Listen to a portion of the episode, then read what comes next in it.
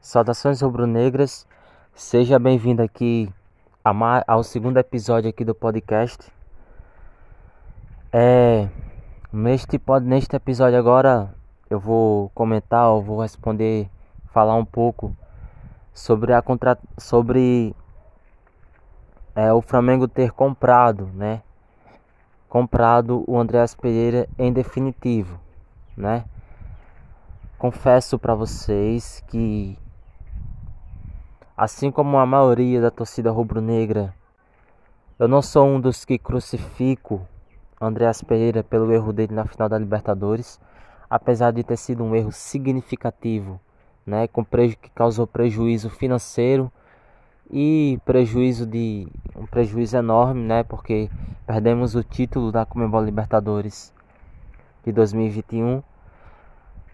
É fazendo uma análise, né, eu, né, na minha, pela minha visão, na minha opinião, pela análise que eu tenho feito dessas temporadas, esse tempo inteiro que Andreas Pereira vem jogando pelo Flamengo, até agora eu não acho, eu não acho que Andreas Pereira é, é vala, né?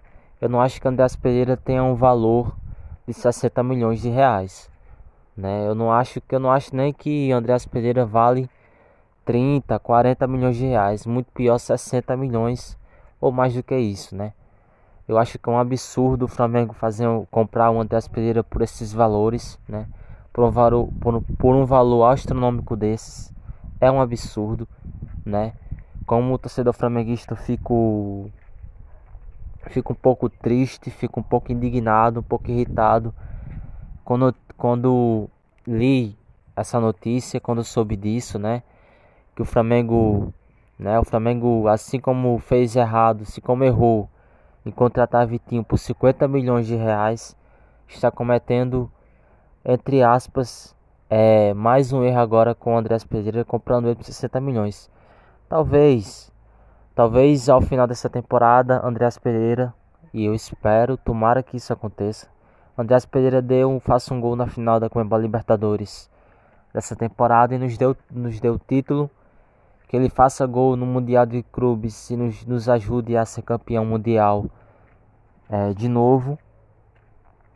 E talvez ele cala minha boca, talvez ele mostre que ele vale muito mais do que 60 milhões de reais, que o Flamengo fez certo em comprar por esse valor astronômico né, astronômico, porque eu digo que esse valor é astronômico porque eu não acho que é, seja válido pagar tudo isso pelo jogador Andreas Pereira.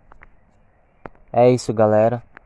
É, esse episódio vai ser mais curto porque eu, eu tirei esse episódio aqui só para falar desse assunto, só para comentar ah, em relação a essa notícia, né? Dessa compra em definitivo do, do que o Flamengo vai fazer com o Andreas Pereira, né? Saudações rubro-negras e fiquem ligados porque vai ter o terceiro episódio deste podcast.